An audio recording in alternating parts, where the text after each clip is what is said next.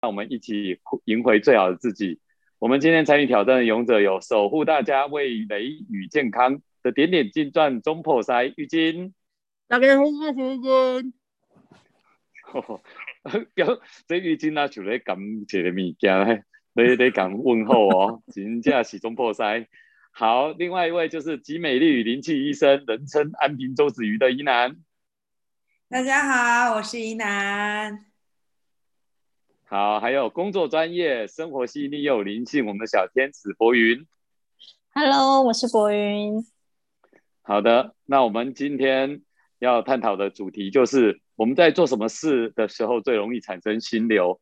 我觉得我们有时候会在有一个状况的时候，就是当你入定啊，或者是说做一些事情的时候，你会心无旁骛，就会感觉到哇，我就沉浸在那件事的时候。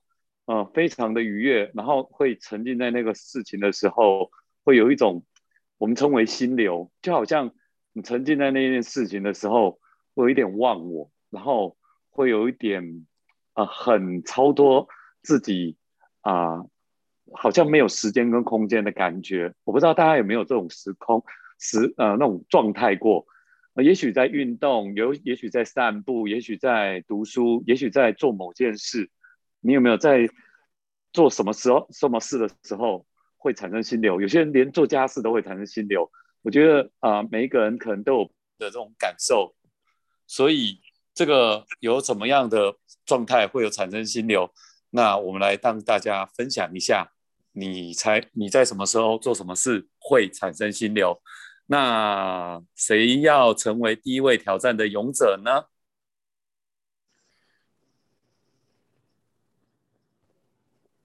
沉默。谁？那我们就先邀请玉晶好了。好，我刚刚想说大家都静心流了，是不是？大家沉静心冥想哦。好好，那呃，我先来喽。好，好，好，那谢谢大家哈。嗯，诚如刚刚大哥说的。就是当你在做某些事情的时候，其实你会忘记时间，然后心无旁骛，那好像所有的时时间时间都静止了。我不知道大家有没有这样子的一个感受过？那以前的我其实啊，都很需要，嗯，到特定的地方，我才会有这种感觉。以前呢，我总会。当当我觉得很烦闷，或者是就是卡关的时候，我就会跑去海边，就坐在海海海海滩上面，或者是就是在海的附近，只要能够让我看到海，然后呃，可能闻吹着海风，听着海浪声，然后我才可以就是整个人静下来，然后感受到就是只有自己。然后还有就是海的气味，可是我就觉得奇怪，为什么我都得到某些地方，我才能够把自己定下来，然后把自己抓回到自己的中心点，不会不会有其他的就是，呃，为什么我没有办法像其他人一样，随时随随时随地就可以入定的那种那种那种境界？所以那时候我就觉得。奇怪，为什么？为什么我我没有办法像像他们一样，就是随时随地都可以找到自己，找回自己，把自己拉回到中心点？为什么我都要到某些地方，甚至要很努力的去试着学习，然后静下心来，是要很努力的哦。以前的我，我就觉得怎么会这样子？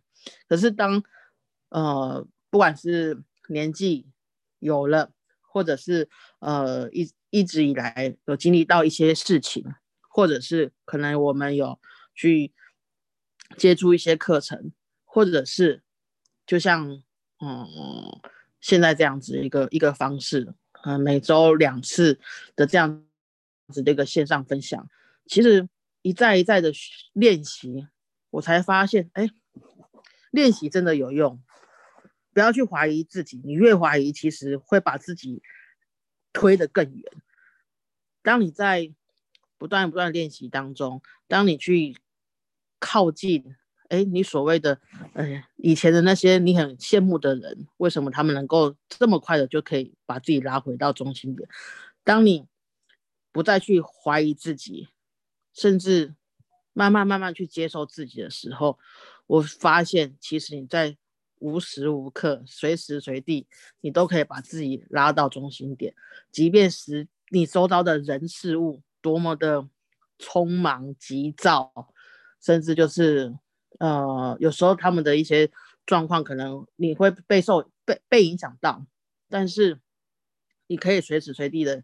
跟自己相处，那呃，好像就是像我刚刚讲到的，就是你可以感受到旁边的人啊，是一直在流动，一直流动，可是你却是在自己的位置，随着自己的步伐往前走，不会因为其他的东西而扰乱到你。呃，我觉得这是以前的我跟现在不断练习之后的我，呃，所发现的不同点。那。呃，要怎么练习呢？哦，其实 首先就是我讲到的，你不要再去把自己往外推。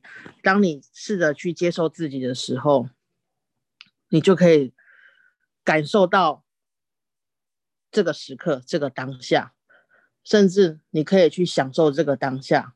那当你有这样子一个念头的时候，你就会很把握现在的人事物。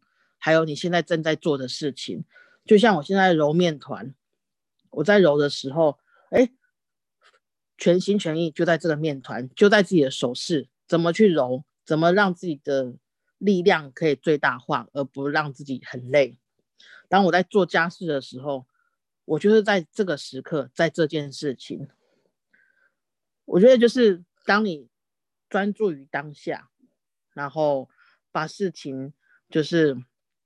嗯，你可以掌控到你现在所你手上的一些一些一些一些呃状况，然后嗯，我觉得是很神奇的。我希望可以大家可以，就是你你你你是很容易怀疑的人的朋友，你其实可以试试看我这样子的一个方式。其实以前我真的是很羡慕，就是就像就是像怡兰姐大哥或者是博云这样子的人，我觉得为什么他们可以。随时随地就可以讲出一大篇的一大篇的一些一一大串的话，是我完全想不到的。那为什么他们随时随地可以就是哎警觉到哦，我现在怎么样子了，然后再去慢慢的调整？我觉得就是你不要放弃自己，那呃试着去学习。当你有这样子一个开放性的心态，其实你就会很。快的去找到自己的位置，甚至就是感受到那种流动，然后可以专心的在这个当下。当你专心的时候，很多事情其实都可以迎刃而解。哎，这是我的分享，谢谢。好的，谢谢玉晶的分享。其实这真的啊，可以练习来的。呃，有很多事情我们都会。很容易分心呐。其实我们假如有学过一些像静心啊、冥想啊，我们脑袋有一种形容，就是一个泼猴哈，一直会在我们脑袋里面。我们同时会想很多很多的事情。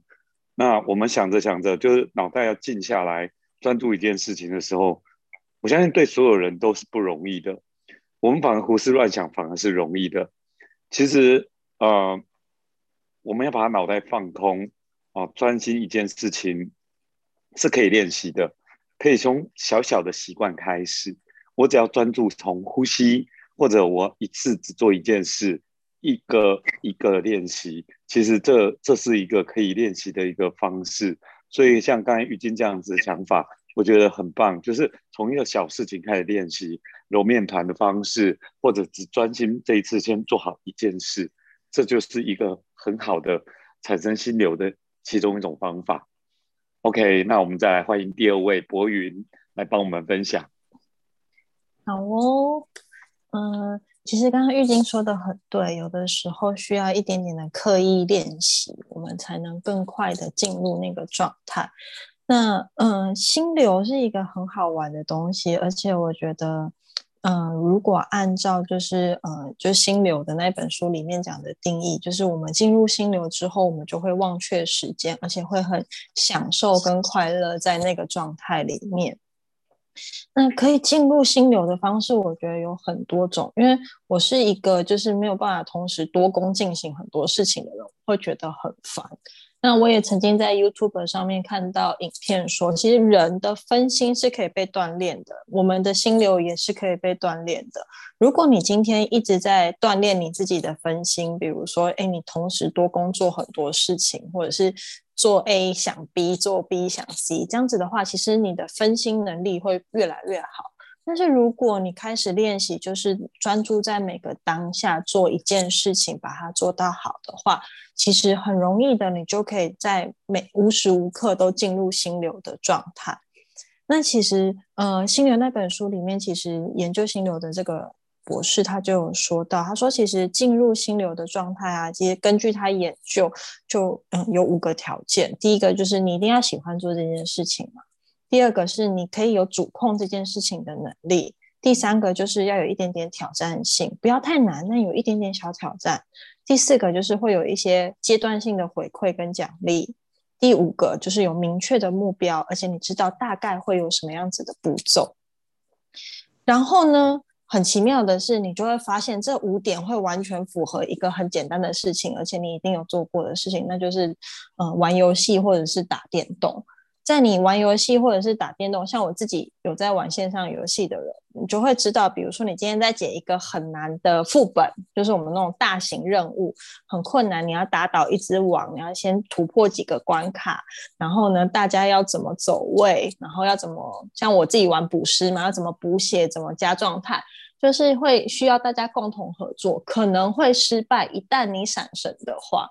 所以在这个时候，你会有一点点的挑战，然后你要需要更多的专注力，然后呢，你可能甚至要去呃更专注于你的呼吸的时候，其实你会发现你会更容易进入那个心流的状态，并且在打完游戏之后，你打完王一定会拿到宝物嘛，你就会有一定的回馈。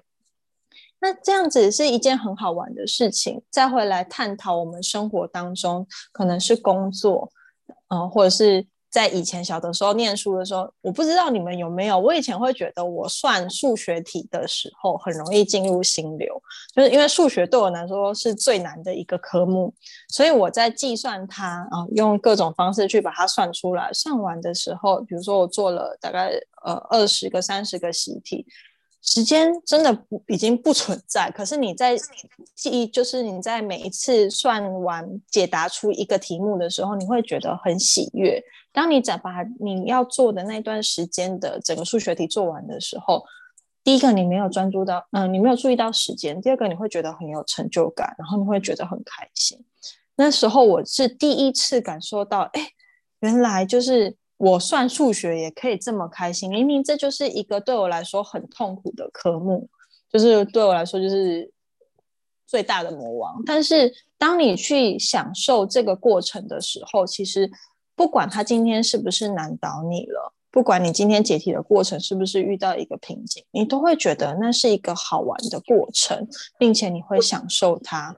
甚至到现在长大之后，可能在工作上面，你可能要创造一些。比如说简报的东西啊，或者是呃一些讨论的议题啊，甚至解决的方案啊，你都会在专注思考的过程当中，你会感受到那份心流，然后再加上每天的静心冥想，又或者是说你在运动的过程当中，其实有一个最简单的方式进入心流，那就是专注在你的一呼一吸之间。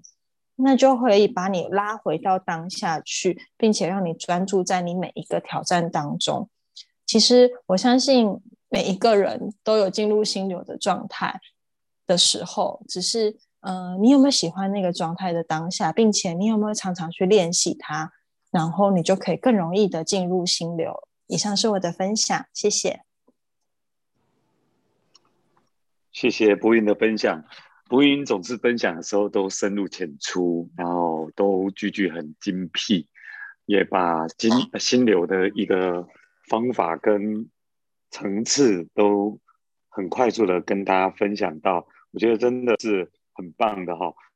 我们都讲一呼一吸之间，我们人每天都要呼吸，可真正会呼吸的人并不多。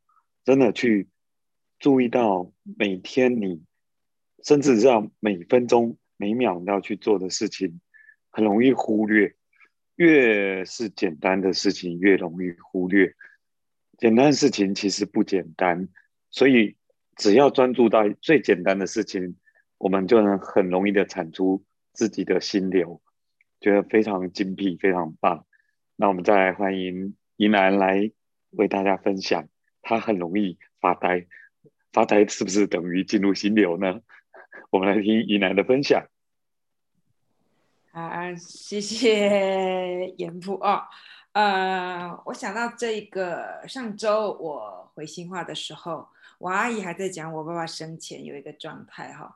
他有时候在我们家的院子看报纸，然后我阿姨从他身边经过，跟我妈妈聊天聊了一个两一两个小时之后，经过我爸身边跟他说要回去的时候，我爸爸才惊觉，哎，你什么时候来了？我爸爸其实就是这样子，常常属于一种很专注。我觉得是一种他呃现在语言的那种心流的一个状态，包含他其实在下围棋，生前在下围棋的时候，我爸爸的围棋下的非常好。呃，他在家里下围棋的时候，你从身边经过敲锣打鼓，他都不会听到，他就专注于每一个棋子、每一个布局、每一个他的一个策略当中。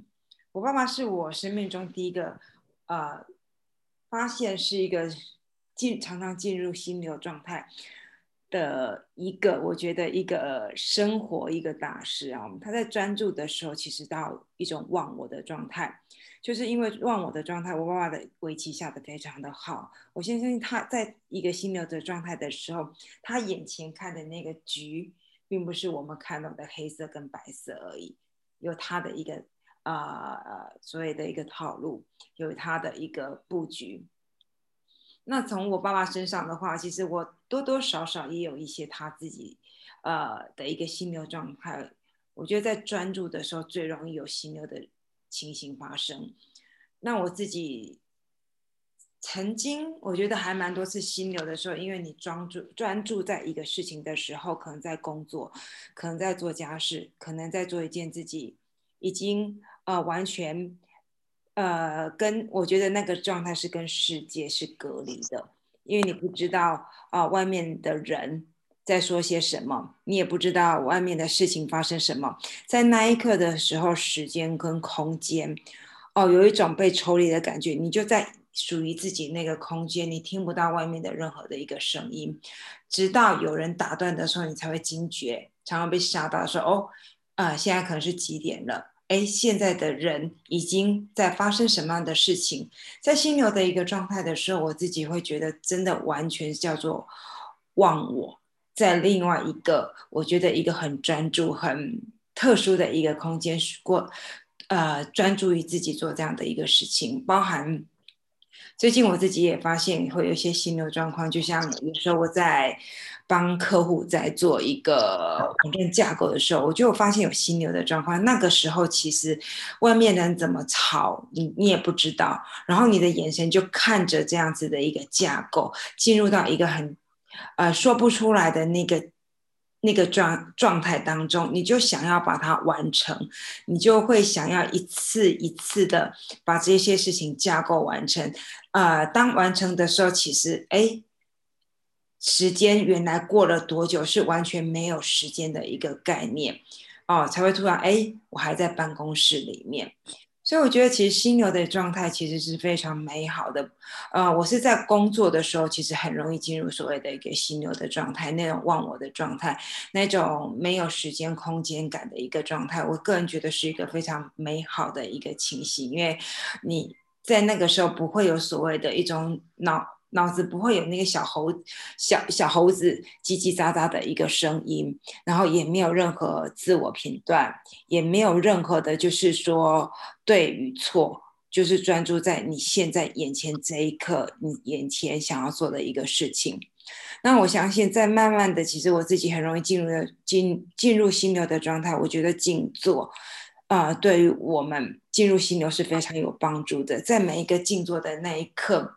其实常常会有很多的一个杂念，那就是把自己再拉回当下啊，失去跑了，小猴子又出现的时候，再哦警觉了，再把自己拉回来，再一拉一回，一拉一回当中，其实慢慢拉回的一个时间会变少，会进入一个真的啊脑在脑子里面已经没有小猴子的声音，然后你也从专注呼吸到其实你已经呃忘记呼吸。就是进入那个全然的一个状态啊，所以进入心流，我自己就像严普说，我常常发呆，我常常发呆到那一刻的时候，其实脑筋完全是安静下来的啊。对于进入，对于我来说，发呆进入是一个进入心流也非常重要的时候，因为发呆的时候真的可以脑子完全的放空。很多时候我们没有办法进入心流一个。定静的状态，是因为其实脑子有很多的讯息，很多的杂讯啊。坐在此刻想着下一下一餐要吃什么啊？坐在这边，哎，想着哎，我好像外面的衣服还没有收。往往为为被外面的一个世界的很多的事情去干扰，让我们自己进不了这个全然的一个状态。所以对我来说，静坐跟发呆，这是一个静呃所谓的训练自己。进入心流中很重要的一个过程。谢谢，这是我的分享。好，发呆跟心流是不是有关系呢？这个有待我们也好好的研究。其实我们在工作中去进入心流的时候，我们会往往发现，哎，时间怎么不那么快啊？所以这种状况很多哈。那发呆的时候，我发现宜南有时候在日常生活中，在比如在煮菜，或者在做家事，或者是很容易啦，就进到一个好像他就在那自己的啊时空里面。忽然有人进入他的时空的时候，他会忽然吓一跳，忽然会大叫。所以很容易进入心流的人，我觉得是一个非常幸福的人呢。我反而觉得说，进入心流可以让自己进入到自己一个自己的状态里面，是一个在跟自己相处。啊，享受那一个自己的一个空间，那种感受是非常非常棒的。所以我接着来讲我自己的心流的感受，因为我觉得心流的方式有分成动态跟静态。比方，我很喜欢打篮球，有时候我们在打着打着，我会发现我们有一个运动的惯性跟一种啊状态。啊，打到有时候运动会产生我们称为脑吗啡吧，就是你会觉得说，你那个状态会觉得，哎，其实看起来大家都动作变慢，啊，你自己其实实际上没有没有速度变慢，而是你进入那一种状态的时候，你会觉得说，哎，你的动作在看起来别人动作好像变慢，反而是自己是很流畅的，然后就会很。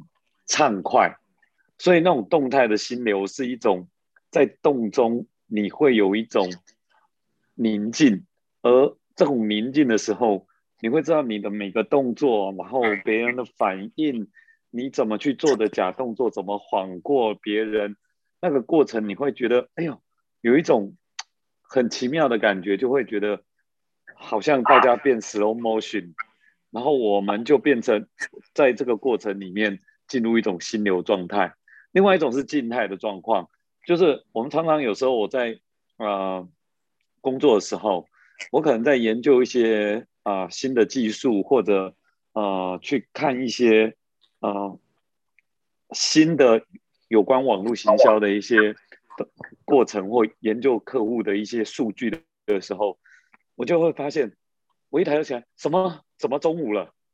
怎么搞的？怎么时间过那么快？就第一个反应就是这样，匆匆数个小时就过了，怎么过的？不知道，就过了，怎么那么快？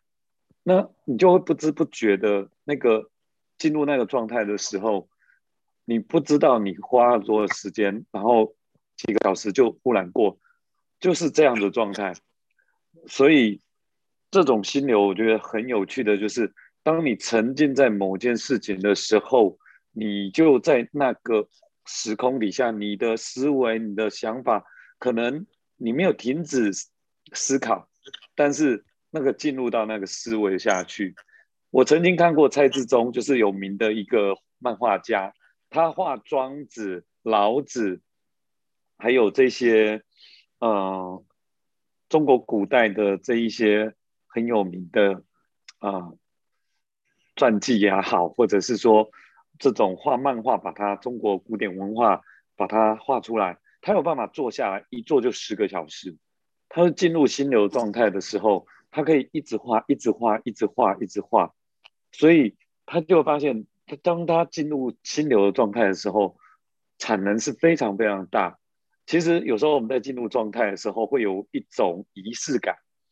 就是我进到这个状态，我会先有自己的小仪式，比如说在书桌前摆好所有的白纸，然后呢沏一壶茶，那把所有笔放在固定的位置，然后呢坐下来，做个自己习惯的动作，深呼吸，然后仪式开始。就进入那个状态，我觉得训练自己一个自己的小习惯，变成在进入那个状态的仪式感，有你自己的仪式。一旦这个仪式一旦完成了以后，你就会很快的进入那一个心流状态。我还甚至有看过有人怎么说他的心流，我忘记是哪一个名人，他喜欢放一瓶一盘烂掉的苹果。他觉得闻到那个味道，他很快就会进入那个心流，这很奇特。所以某些人都会有不同的状态去制造自己进入心流状态的一个仪式感。所以你也可以试着用自己的小仪式感啊，进入心流的状态。我觉得这是一个蛮好的一个方式。所以有时候我现在会变成说。我打开电脑，我要先做第一件事是什么？第二件事情什么？然后我就开始进入那个状态。然后我现在练习一次，先做好一件事。其实我有个坏习惯，就是想多功。可是，一旦多功，我就会做不了太多的事情，就会开始混杂。所以，我就要开始训练自己，先有一个小仪式感，然后把这个仪式的步骤只有三个步骤：一、二、三。我就开始先慢慢的进入那个状态，然后变成制造出某个自己属于自己的心流状态。所以不管动态的或静态的，都可以有自己的一种模式先进入进去。我也听过老虎伍兹、泰戈伍兹，他也会去用这种方式，他每一次去把它用在 NLP 的方式。记住他最好的状态，下次他就用这种仪式感进入那个状态，进入他那个心流，他才可以把每一球挥杆，把高尔夫球每一球进到那个状态，他就进到那个心流。我们也看过很多运动家，他都有习惯在准备比赛的时候，先静心冥想，去进入那个状态。我觉得这个是一个。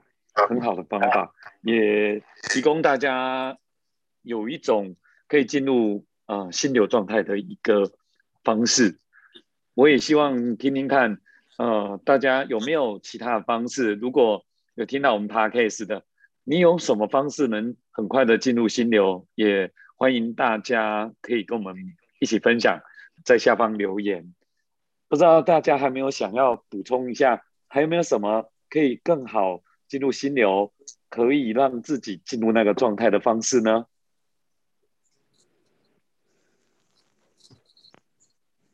有吗？呼吸就是放松的呼吸，其实我觉得就很容易进去了。哦，放松呼吸就很重要。对，没错，先从呼吸开始。对，有时候很急啊，你很急要做什么事情的时候，其实很难进去。你越急，反而会就是你越想多功。对。对，先坐下来，深深的三个深呼吸，才开始。啊，这也是一个非常好的方式。我相信还有非常多的方式，所以呢，我们希望说有更多的好的分享，说怎么进入心流的状态。我们相信有很多很多的方法，也希望大家能跟我们一起分享。那我们就今天有关于心流这个主题，那我们就今天分享到这边，那也就谢谢大家喽。谢谢大家，谢谢大家，晚安，拜拜。拜，拜。拜。拜。